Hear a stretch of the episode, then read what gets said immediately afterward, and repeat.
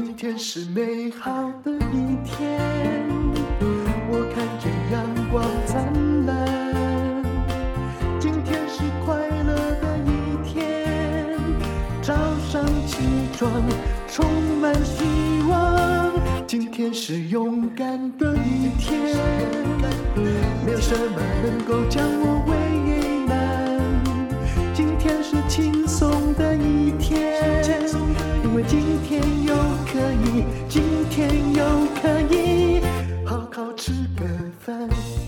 欢迎收听人生实用商学院。前不久，所有的新闻你都会看到“柬埔寨”这三个字。这个国家其实一直在国际新闻里面被遗忘了很久，直到后来出现的猪仔事件，它又回到大家的眼前。当然不止柬埔寨，还有缅甸的 KK 园区，可能还有泰国的某个偏远地区的所谓科学园区，结果都变成了诈骗的园区。那么我今天呢，要来读的是。我的高中同学以及大学同学，也就是北一女还有台大法律系的同学，他是一个知名作家。那前不久呢，他因为车祸去世了，这当然是一个非常悲伤的消息。他是陈柔静，我永远记得他浅浅的微笑，还有非常理智的表情哦。从高中的时候，我们就一起编，当时是。我们这几个不是真的很认真在念书的，就被选为北一女的毕联会吧。那么，为什么我们被选为毕联会？其实当时那种风风火火的校刊社根本没有我。到高三，他们却选我当毕联会主席，为什么呢？呵呵，因为其实我当时是知道我被害了，因为大家都知道。会去搞毕联会的，就是要用你宝贵的高三，帮全校的高三同学服务，编毕业纪念册，还有办各式各样的活动。那么你很容易没有空读书，荒废学业，考不上大学。但说真的，我跟陈柔静还真了不起，我们两个 都完全没有受到毕联会影响，我们只是把它当成啊。就是因为帮学校做事很容易请公假，这时候一直都在教室里面读书没什么意思。那所以呢，啊，无论如何，我们后来除了是高中同班同学，我们还是大学的同班同学。那我念法学组，他念司法组。他写的这篇文章就是柬埔寨被诅咒的国度。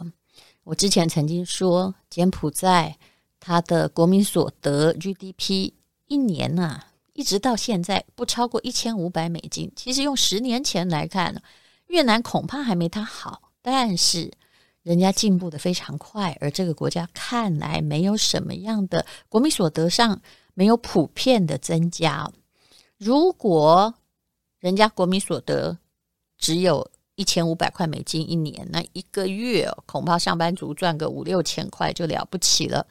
会给你五六万块台币，甚至开个十万块高价，还帮你买机票，让你去这个国家里面工作，还不需要什么特殊专长，无经验可。那请问，这不是陷阱，他才有鬼，对不对？好，我们来读他的文章吧。他这篇文章其实是帮一本著名的书写的序哦，也就是作者布林克里。他写的《柬埔寨被诅咒的国度》这篇的序写得非常非常的精彩，叫做“觉醒才能终止诅咒”。陈柔静说：“柬埔寨这个国家的人不喜欢孔雀，你千万不要去那儿开工厂做生意，设计一个什么孔雀的标签。所以，像那个什么孔雀卷心酥，可能也不能去那儿卖吧。”为了什么呢？那请你 Google 一下，我也不是很清楚。这个国家的人大多信仰佛教，不喜欢大声说话，爽朗的哈哈大笑，到那儿会变得有一点不太礼貌。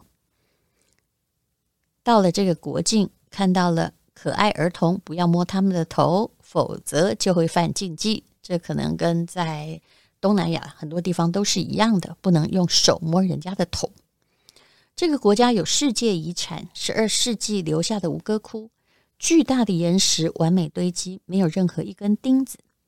不管你是谁呀，站在吴哥窟里面，都要对七八百年前王朝的鼎盛发出赞叹。其实，以上是读一般介绍柬埔寨的书都会拿到的资讯。他也说，这里有最漂亮的风景。古迹还有最亲切的国民笑容。旅游书上会说，柬埔寨的政治体制是王国。已经过世的老国王西哈努克功勋卓著，娶了法国和柬埔寨的混血美女。他多才多艺，喜欢体育艺术，会创作歌曲。又说，首相是握有实权的人，是真正的国家领导人。现任首相在位，哇哦，三十年喽！爱读书，钻研理论。可是啊，这本美国记者写的《柬埔寨被诅咒的国度》，不讲这些味道偏甜的风俗民情，也不会用社交辞令去追捧政治人物。他反而形容洪森叫做“哇哦，这真的很写实啊！没有受过什么教育，既聪明又残忍的。”狡猾的赤柬师长，原来他以前也参加过这个赤柬，真是个杀人行动。根据非正式的统计，当时大概全国还有七百多万人呢，被他们杀到杀的杀哈，逃的逃，到剩下两百五十万人。这位记者的笔下，对于老国王西哈努克也不客气，指他喜欢在痛骂贪污者的同时，过着难以想象的奢侈生活。而且他的财富的来源一直是个谜，而且他引用了美国国务卿贝克，这是九零年代的一个国务卿。这个助理呢，到了柬埔寨，看到早上十点，仆役为西哈努克国王递上香槟，他弯腰倒了一杯给狗喝，跟路易十六没两样。当然，我觉得用一种小小的行为，而且这听起来有有点怪，因为。狗喝香槟嘛？我怎么从来没有 看过这样的报道？所以这点我还是质疑的。柬埔寨被诅咒的国度的作者布林克里是美国知名的国际记者。三十多年前，他就曾经到柬埔寨，揭露了赤色高棉大屠杀之后的难民苦境，也就是七百万人杀到两百五十万。现在你去看他们的什么战争啊、苦难博物馆里面，哇，都是骷髅头哦。而且处死别人的理由简直莫名其妙，动不动你就得死。相隔三十年，他写这本书的时候又深入了柬埔寨。也许你没有空看这本书，那你就看陈柔静的序。他采访了两百多位国际组织派驻柬埔寨的外国人，还有民众，还有官员呢。他说呢，一九五三年结束法国的殖民统治之后，柬埔寨。我认为它是东南亚相当倒霉而且坎坷的一个国家哦，连缅甸都没有办法跟它媲美。柬埔寨经过戏剧般的转换，以统治者来大致区分，先是老国王西哈努克，然后就是隆诺将军，然后是赤柬的波布韩桑林，到现在的洪森。其实啊，现在没有一个国家哦，里面的军阀是没有别的国家的政权在支持，支持他们的包括中国、美国和越南。柬埔寨其实就是一个虚弱的掌中布偶之间的换手，没有不是经过战斗、烧杀和政变，所以住在这里的人民苦难可想而知。我之前去柬埔寨去吴哥窟的时候，真的。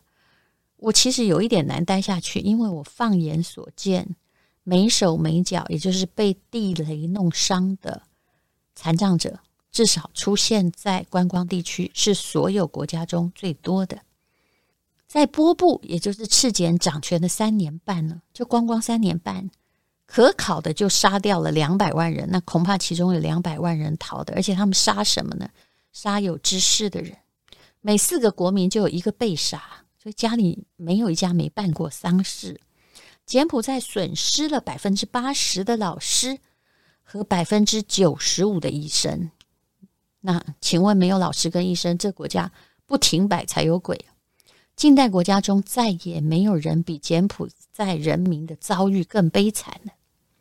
一九九三年，联合国出马了，给了柬埔寨民主选举，但是你要了解，我想我们也很了解，民主的空壳里头都有着暴力和独裁。每次大选都有人死于暗杀。作者多次提到一个典型的场景，就是这个美国记者在写柬埔寨被诅咒的国度的时候，两个骑摩托车的人戴着黑色头盔和安全帽，拿着枪杀了揭发弊案的记者，都是当众的，还有反对党的干部。而有时候啊，你也不用太有爱心，因为国际怀着救赎心理的捐款。常常是贪污的温床，没有到柬埔寨人民的手里啊。一九九七年呢，也就是台湾首次民选总统的第二年，在金边，柬埔寨的首都有一场反政府的集会，被丢了几枚手榴弹，有小孩的脸瞬间就炸开，大人也被炸成一团烂泥。在场的有一位美国共和党的人也受伤了。后来当然是因为自己人受伤，联邦调查局探员才去追查。很多人指证丢手榴弹出来的那个人就是从政府的警卫队的队伍中跑出来，然后又逃走的。联邦探员追到最后，跟现场指挥的少校对峙。探员就问少校说：“当时那时候你人在哪里？”少校说。我没有在队伍里啊！诶，探员觉得那时候就有人拍照片，说你明明在里头。忽然之间，少校诶被揭穿了，哑口无言。房门开了，一列警卫队轰然冲进来，他们手上悬挂着手榴弹、机关枪、突袭的步枪，护在少校的身后。看起来联邦探员差点当场被做掉。所以，这位记者除了访问联邦的干员，得到电影一样的惊人的情节之外啊，他也到农村访问老百姓，那就有这样的一个故事啊。有些农民他就帮军官盗捕保育类的动物穿山甲牟利。那在路上，这穿山甲就抓破袋子，这个小动物自己逃命了。他没抓到，保护不周，这军官火大。就找来他的手下，把这个人淋了汽油，点了火，让他被送进医院，也不管他。那医生呢，就告诉家属说，这伤口需要清创，要付一百块美金。到了傍晚，人家筹了一百块，他又加到一百五十块。说起来不是什么大钱，但是你知道会去帮人家抓穿山甲，就是没有嘛。男人太太说他没钱，医生说那就不用清啦，就边脱掉手套。然后走掉。后来呢？第二天，这个男人就离开人间，家属一直哭也没有用。这本书讲了很多悲哀的故事。我相信你听我念到这里，可能也不是真的很想看。是的，你知道就好了。近一二十年来，柬埔寨一直发生政治暴力、司法黑暗、官商勾结、抢夺人民土地。看医生要红包，小孩上学，老师也天天要跟。小孩要赞助的费用，这个国家先天不足，后天失调。其实，也许联合国不知道要从哪里救起。那最主要的是哦，其实被法国占领的殖民地通常比较糟糕。为什么？因为呢，他们其实不像，比如说日本人，他会去希望皇民化，希望你学习日文啊，那好歹有焦点教育嘛。呃，虽然不是真的很普及，但是呃，他会推展基础教育。可是法国的占领者对于在东南亚社会教育下一代不感兴趣，所以他们完全不注重教育。而赤柬的时候，真的是把百分之九十的老师给杀了，百分之九十五的医生给赶跑了。这几年来，陈柔静写着财经新闻，总是把柬埔寨捧成了致富的新天堂。但是柬埔寨里面到底谁赚走了钱呢？元朝的时候哦，就是吴哥窟，其实是在元朝周达观的著作里面有记载的。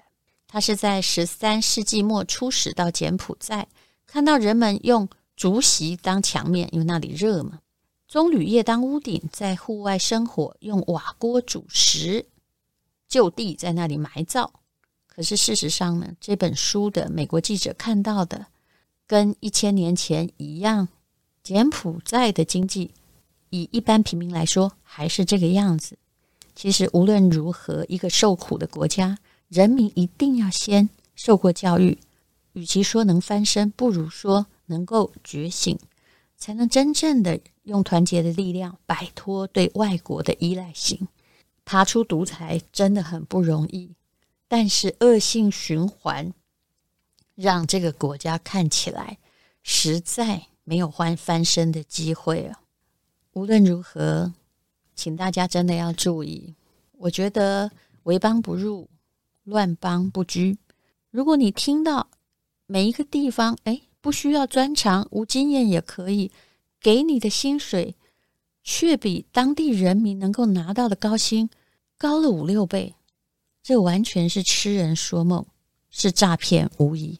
谢谢你收听人生实用商学院。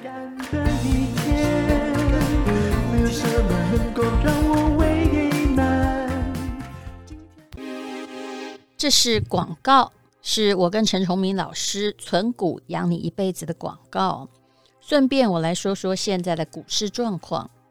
根据财务金融学，人类总是很奇怪的，都是在股市看起来红彤彤的时候，大家都说很棒的时候才抢进，然后希望赚一波杀出。可是最近这段时期看起来状况很不对。华为的任正非说。企业家的寒气已经到了，已经在传播了。而美国的鲍尔又重申，美国还会再度升息来抑制通货膨胀，所以你会看到美股又应声跌了一千点。可是，这对于想要存股而不是急于套利的人而言，我想最好的时间点已经浮现了。所谓时间点，应该说最好的开始的时期，因为。你并不是要在抢短线的，不怕年纪大，不怕薪水低，不怕没有早开始，最怕你永远没有开始。每一次的经济上的灾难，甚至是疫情，很多人都以为是财富重分配，不是的，它是穷的人越穷，富的人越富。所以你现在要开始，万无一失的。长期存股获利法，存对了，一辈子就对了。从有历史以来，唯一有效的叫做长期的准备，然后再来获利，这样你才会有真正的养老金。请加入存股养你一辈子的课程。我自己每一次听陈崇明老师讲，尤其是这次的手把手教学，我更感觉。离计划越来越具体了。那我也跟大家说过，我之所以有一个书房，看起来蛮漂亮的书房，所有的贷款利息都是存股在支付，这是一个长期的计划。请看资讯栏的连结，